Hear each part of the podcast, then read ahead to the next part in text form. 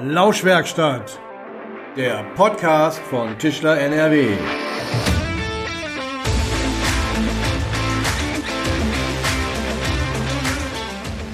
Hallo und herzlich willkommen in der Lauschwerkstatt. Mein Name ist Julian Grundhöfer und ich freue mich, dass ihr wieder dabei seid. Aufgrund der aktuellen Corona-Situation haben wir wie schon in der letzten Folge alles gut vorbereitet. Wir sitzen auf Abstand und lüften regelmäßig so, wie es unter Corona-Bedingungen eben sein sollte. Unser heutiger Gast hatte seinen Eintritt im Verband am 1.8.1992, um die Dimensionen mal so zu sehen. Da war ich fünf Jahre alt. Er ist Geschäftsführer, er ist Justiziar und bis vor kurzem war er auch Geschäftsführer des Bundesverbandes Modell- und Formbau.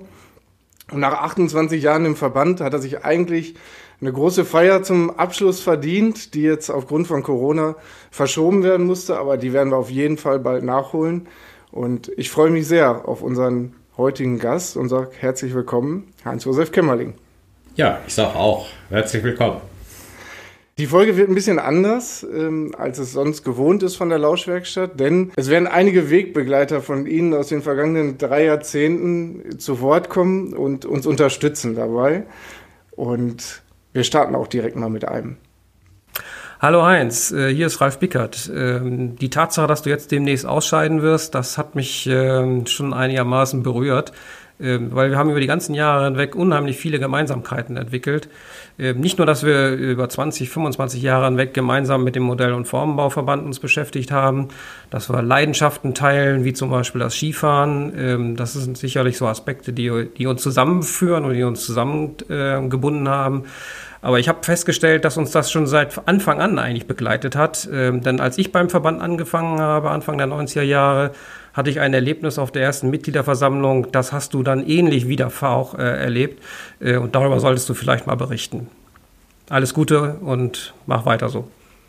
Ralf, ich muss dir sagen, mir geht's genauso. Bei dir wollte ich mich auch äh, ganz herzlich bedanken, weil von Anfang an eigentlich das Zusammenspiel der Zusammenarbeit ohne große Worte immer geklappt hat. Also wir haben uns den Ball zugeworfen, wir haben gesehen, wo der andere Arbeit hatte, haben das immer bewerkstelligt und haben das wirklich gut gemacht. Und weil du gerade das Skifahren erwähnt hast, äh, vielleicht für alle interessant. Immerhin haben wir beide zweimal am härtesten Sauerland-Skirennen, dem Extreme Cup im Sauerland, äh, teilgenommen als Tischler-Schreiner. Und in der Tat, äh, das war wirklich ein sehr, sehr gutes Zusammenarbeiten mit dir.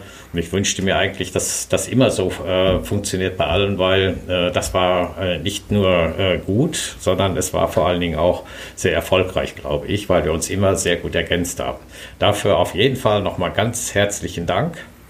Äh, vielleicht die kleine Anmerkung an dieser Stelle.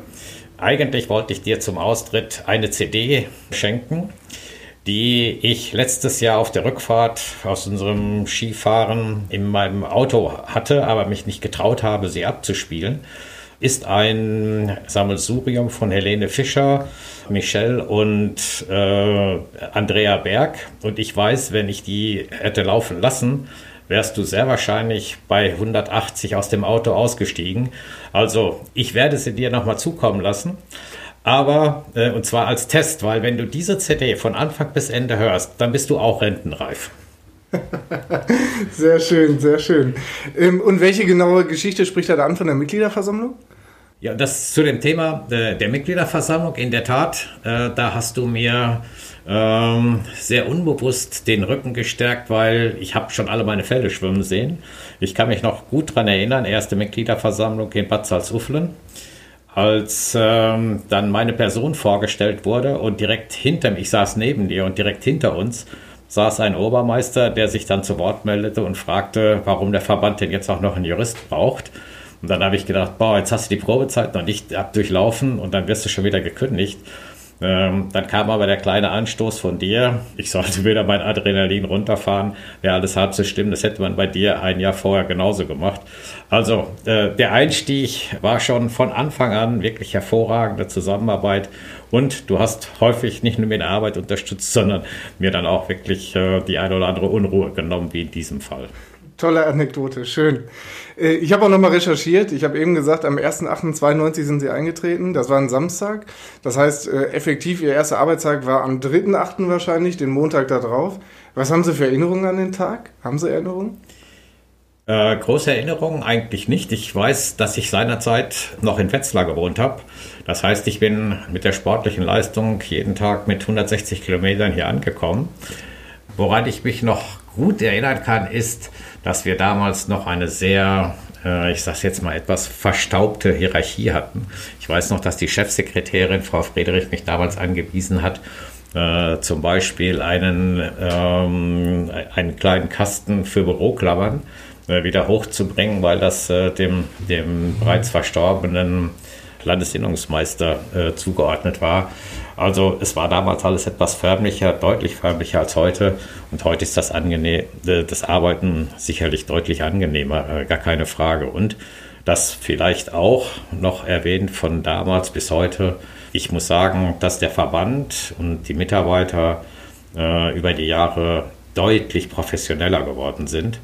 Damals ähm, haben, ist auch schon gute Arbeit gemacht worden, aber wenn ich das heute manchmal betrachte, ich schaue gerade Herrn Grundhöfer an, wenn ich jetzt nur allein in den letzten drei, vier Jahren die Qualität unserer Betriebsnachfolgeberatung sehe, muss ich sagen, gut ab. Das kann sich sehen lassen und durch die Mitgliederbefragung äh, hat sich das ja auch eigentlich immer bestätigt, dass wir bei den Mitgliedern als Verband sehr gut dastehen und bei den Modellbauern habe ich dann immer gesagt, und zwar aus, wirklich aus Überzeugung, dass sie glücklich sein sollten, äh, von einem der zehn besten Verbände der Bundesrepublik vertreten zu werden. Dankeschön, sage ich mal. Ähm, ist auch ein schönes Stichwort. Das Thema Nachfolge ähm, betrifft uns beide in den Beratungen jetzt über die vergangenen Jahre gesehen. Mit Mona Femmer ist Ihre Nachfolgerin schon hier im Verband, äh, die Sie gerade intensiv einarbeiten. Sind Sie damals auch so eingearbeitet worden? Nein, ich hatte eigentlich Glück, weil ich war der erste Jurist. Wie gesagt, der Obermeister fragte ja, ob wir den wirklich brauchen. Das heißt, ich konnte nach äh, sieben Jahren Anwaltstätigkeit das ähm, mir selber aufbauen, worum es ging. Und das hat, das war einerseits schon etwas erleichternd und nicht mit, mit Vorlasten äh, verbunden. Äh, was dann allerdings relativ schnell kam, war, dass wir auch bundesweit, nicht jeder Verband hat einen Juristen, bundesweit äh, einen sehr guten Austausch hatten. Ich weiß, dass eine meiner ersten Aufgaben, oder wenn es, ich glaube sogar die erste Aufgabe überhaupt war, die Überarbeitung und Erarbeitung der allgemeinen Geschäftsbedingungen im Tischlerhandwerk, die wir dann seinerzeit auch abgestimmt haben und die eigentlich bis heute immer wieder fortgeschrieben werden und aktualisiert werden. Also das war so ein Punkt, der mich 30 Jahre lang begleitet hat. Das heißt, Sie haben vorher ganz normal als Anwalt gearbeitet? Ja. Wie sind Sie dann zum Verband gekommen? Ähm, das war jetzt ein gutes Stichwort, weil ich habe die ganze Zeit überlegt, wie bringe ich das rüber. Also der Hintergrund ist, ähm, als ich zwei, drei Jahre vor dem Abitur stand, stand für mich eigentlich relativ äh, sicher fest, dass ich Anwalt werden wollte. Äh, also um Gottes Willen kein Richter und erst gar nicht Staatsanwalt, aber ich wollte Anwalt werden. Und ich habe 1975 Abitur gemacht und zu der Zeit gab es eine Fernsehserie mit einem, heute wird man sagen, Anwalt, amerikanischen Anwalt mit äh, italienischem Migrationshintergrund, Petrocelli. Äh, und das war eigentlich so das i-Tüpfelchen damals für mich, um zu sagen, jawohl, das will ich machen. Also ich will Anwalt sein für mittellose, ungerecht behandelte äh, Klientel. Und dann war es ja fast vorhersehbar, dass man irgendwann beim Handwerk landet. Äh, jetzt nicht beim Tischlerhandwerk, aber die Benachteiligten dieser Gesellschaft waren ja unter anderem dann teilweise die äh, Handwerker. Und dieses äh, Idol hat dann unter anderem dazu geführt, dass ich, das kann ich jetzt gefahrlos sagen, mir im Studium dann teilweise den Beinamen Petrocelli des Sauerlandes eingebracht hat. Ich kann das jetzt gefahrlos sagen, weil äh, es wird nicht mehr breit getreten. Und ja, ähm, vor diesem Hintergrund äh, war es mir, also habe ich äh, immer schon so ein bisschen darauf ge gespechtet, sagen, sagen wir so, dass ich irgendwann ein, eine Tätigkeit finde, die ja dem so ein bisschen nahe kommt. Das heißt, mit Interesse äh, zu arbeiten. Als Anwalt muss man manchmal Dinge machen, äh, einfach nur um Geld zu verdienen. Also da geht es dann auch darum, dass man sich über den Gartenzwerg im Nachbarsgarten aufregt. Und das sind zum Glück Probleme, die Tischler nicht haben. Tischler haben handfeste Probleme, entweder im Arbeitsrecht. Ich war seinerzeit dann schon Fachanwalt für Arbeitsrecht oder auch im Baurecht. Ich habe, bevor ich hier angefangen habe, äh, vier, fünf Jahre lang mehrere Bauträger vertreten. Also ich wusste schon, worum es ging. Und dieses, ja, diese Erfahrung und dieses Wissen konnte ich mit einbringen. Insofern war es, waren meine Tätigkeiten schon ein bisschen ähm, äh, schon in der Anwaltstätigkeit vorprogrammiert.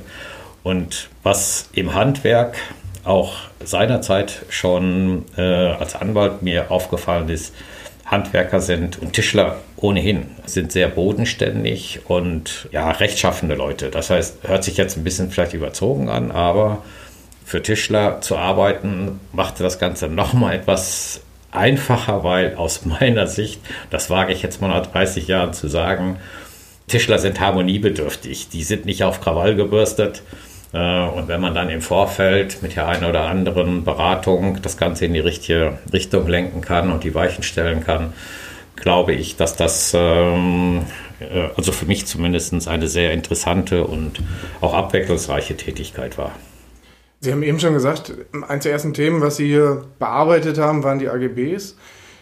Was brannte damals, und ich meine, es sind 28 Jahre her, ähm, was brannte damals den Betrieben so auf der Seele, unter den Nägeln? Was, mit was sind Sie konfrontiert worden in der ersten Zeit?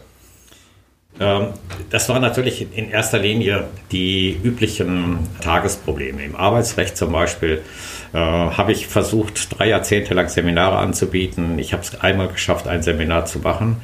Das ist zum Punkt, ähm, wo Betriebe, wenn es dann aktuell wird, äh, spontan eine ähm, gute, sinnvolle und äh, zielführende Antwort auf das Problem haben wollen. Also das waren diese, diese Tagesgeschichten. Wobei auch da vielleicht eine kleine interessante Geschichte. In den ersten zehn Jahren habe ich, glaube ich, nicht einen einzigen Anruf bekommen wegen Problemen mit Auszubildenden, äh, was in den letzten Jahren immer mehr zugenommen hat. Und ich kann mich auch daran erinnern, dass ich letztes Jahr gedacht habe, oh Gott, oh Gott, äh, nachdem ein Betrieb aus Köln äh, fragte, was er jetzt tun soll, weil sein Azubi seit über einem Jahr nicht da ist, äh, der wegen Burnout erkrankt ist. Und dann habe ich mir gedacht, boah, wie kann man mit 17 schon an Burnout erkrankt sein? Also die Probleme sind schon etwas komplexer geworden als damals. Äh, aber ansonsten war das große Gros äh, immer die, das Arbeitsrecht und das Baurecht und natürlich alles, was damit zusammenhängt. Ich habe gerade beim Aufräumen noch eine meiner ersten Stellungnahmen gefunden. Äh, das war die erste Werbung, die äh, wir vom Verband gemacht haben. Also eine große ähm, landesweite äh, Werbung mit, mit Darstellung der Tischlertätigkeit. In dem Fall war es ein schönes, großes Bücherregal. Ulkigerweise war davor ein Holzpapagei abgebildet. Und ich kann mich noch gut daran erinnern, dass wir anschließend nicht eine einzige Anfrage zu der Bücherwand bekommen haben, aber mindestens zehn Anfragen, wo man den Papagei kaufen konnte. Und ein Betrieb, äh, be beziehungsweise einer meldete sich, weil das war die Tochter des Besitzers dieses Papageis. Die wollte dann auch noch ähm, Schadensersatz wegen der Verletzung ihrer Persönlichkeitsrechte. Konnte ich damals mit Humor abwinden. Ähm, Habe ich aber das sind so, so, Randgeschichten. Also was ich damit sagen will, es war nicht nur das Arbeits- und Baurecht, sondern es gab auch immer wieder interessante Dinge so am Rande, die manchmal auch zum Schmunzeln waren. Rechtlich manchmal etwas schwieriger. War nicht immer ganz einfach. Schöne Geschichte auf jeden Fall. Ähm, kommen wir zum Thema Tarif. Das haben Sie ja auch wesentlich mitgeprägt. Ähm, ich will Ihnen vielleicht mal ein paar Stichworte geben. Zähe Verhandlungen, das Gemeinschaftsgefühl, ähm, Allianzen geschmiedet mit äh, den Nordverbänden zum Beispiel, gesellige Abende. Was fällt Ihnen dazu ein? Zum Tarif, jetzt nehmen wir das letzte, die geselligen Abende, die waren in der Tat da. Ähm, allerdings äh, erst so in den letzten Jahren, seitdem wir etwa seit zehn Jahren, glaube ich, zu Jahresanfang immer ein zweitägiges Tarifseminar haben mit allen Tarifausschussmitgliedern, also circa 50 Tischlern aus ähm, Schleswig-Holstein, Hamburg, Niedersachsen, Bremen und Nordrhein-Westfalen. Eine sehr engagierte und auch sehr ambitionierte äh, Truppe. Das war schon immer gut, aber ähm, in der Tat waren die ersten zehn Jahre äh, mit dem Verhandlungspartner der Gewerkschaft Holz und Kunststoff immer schon Herausforderung. Das war eine aus meiner Erinnerung und aus Sicht heraus eine deutlich aggressivere Gewerkschaft. Äh, wir hatten auch damals schon Streiks im Tischlerhandwerk, äh, was wir heute, glaube ich, fast ausschließen können, dass die uns überrollen würden.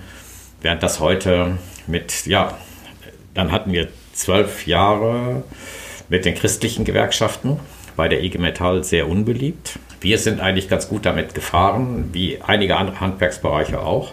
Ja, seit 2012 reden wir mit der IG Metall, die doch, ähm, das muss man ihr schon zuerkennen, zwar manchmal sperrig ist. Ich hatte es jetzt gerade, das war mein letztes Erlebnis mit den Modellbauern, manchmal nicht ähm, nachvollziehbare Entscheidungen äh, finden, aber die insgesamt, das muss man ihnen eigentlich attestieren, eine sehr sachliche Herangehensweise hatten.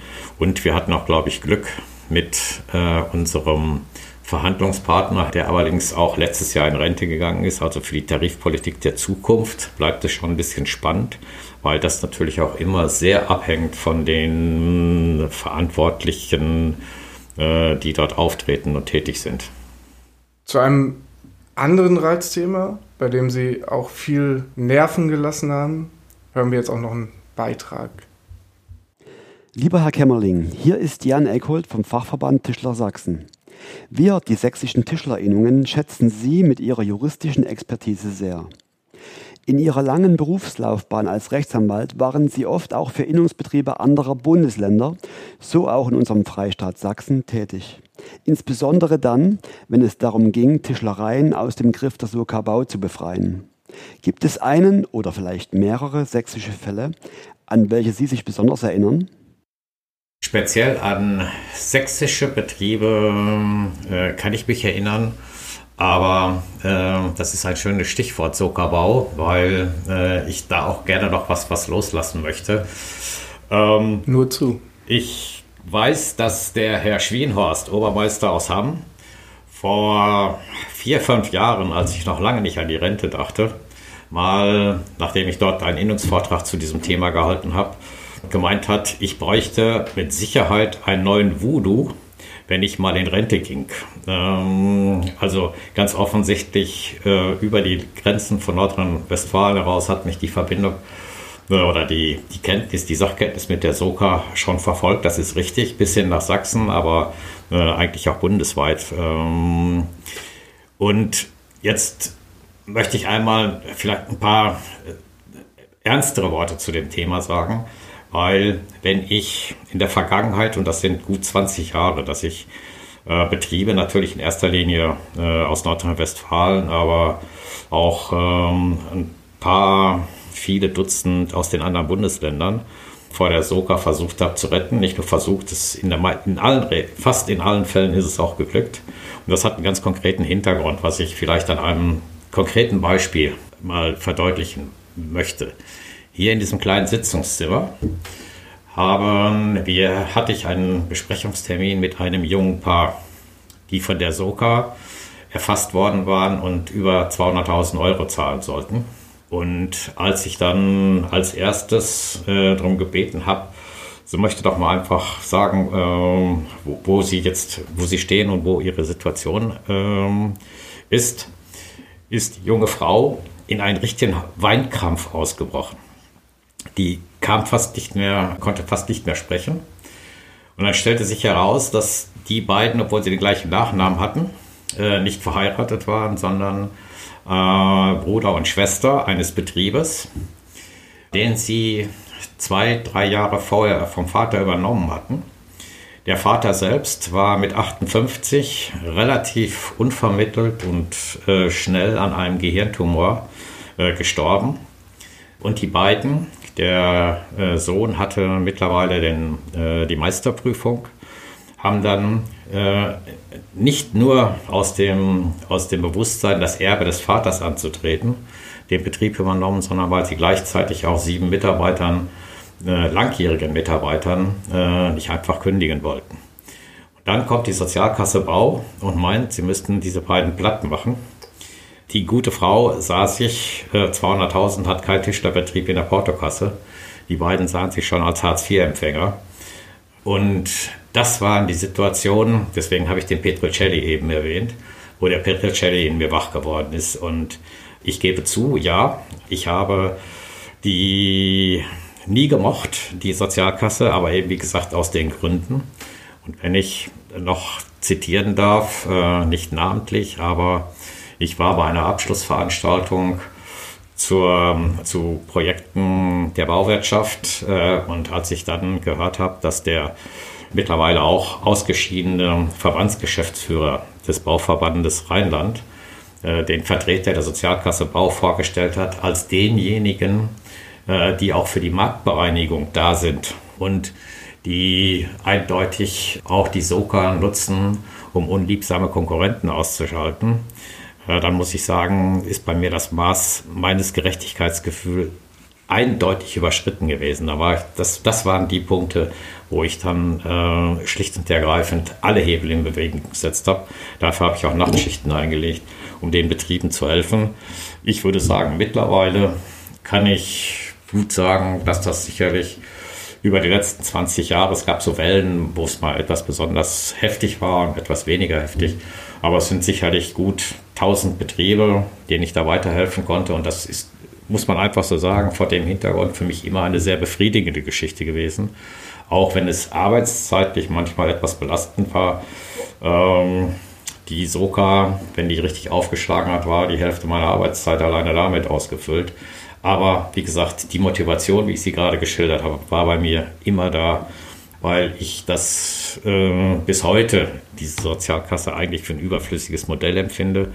Schlicht bei, ganz kurz begründet, welcher Betrieb in der Bundesrepublik, von der Pommesbude angefangen bis zu Siemens, braucht heute eine Kasse, um den Urlaub mit seinen Mitarbeitern abzurechnen. Das schafft heute jeder Betrieb, egal welcher Größe, äh, mit seinen Mitarbeitern selbst. Also die Frage der Existenzberechtigung äh, ist und bleibt für mich, ähm, für mich beantwortet. Eigentlich braucht man die nicht.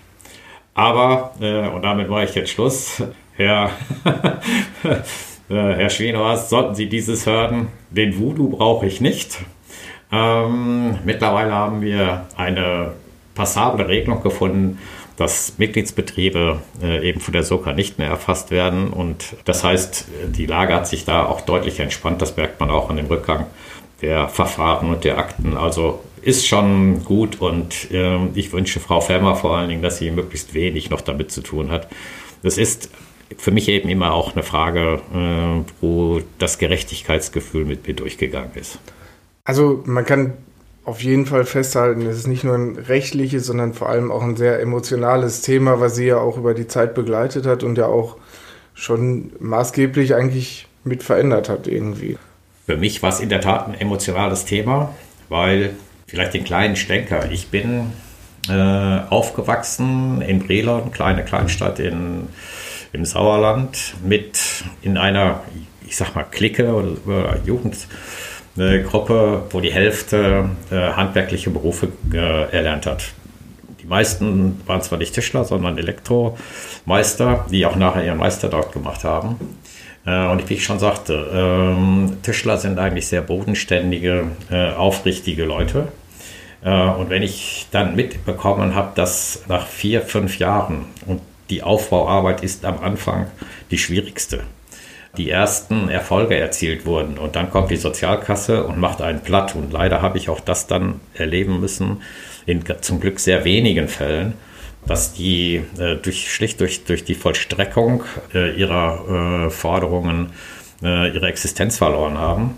Da muss man, glaube ich, nicht lange drüber nachdenken. Dass, also wenn, wenn jemand den Beruf, wie ich gewählt hat, ähm, da setzt man alle Hebel in Bewegung, um sowas zu verhindern. Also emotional in der Tat, äh, war immer emotional, würde es auch bleiben. Und ich gucke jetzt Herrn Grundhöfer an. Ich sage Ihnen, wenn Sie mich Ende nächsten Jahres äh, zu Hause anrufen und sagen, ein Tischler wird von der Soccer bedrängt, schießt bei mir das gleiche Adrenalin nach oben wie heute. Hoffen wir mal, dass es nicht dazu kommt und Ihre Einschätzung äh, wirklich wahr wird, dass auch nachher Frau Femmer dann nicht mehr so viel mit zu tun hat am Ende des Tages. Puh, jetzt ist tatsächlich schon fast eine halbe Stunde rum. Und es gibt einfach noch so viel zu erzählen, sodass wir an Teil 1 unserer Folge mit Heinz-Josef Kämmerling jetzt einen Punkt setzen. In Teil 2 sprechen wir dann über Blockflöten, Crashkurse, gefährliche Hobbys und entspannte Autofahren. Seid dabei, wenn wir am 21.12. mit Teil 2 unseres Gesprächs mit Heinz-Josef Kämmerling die Weihnachtswoche einläuten. Bis dahin in der Lauschwerkstatt.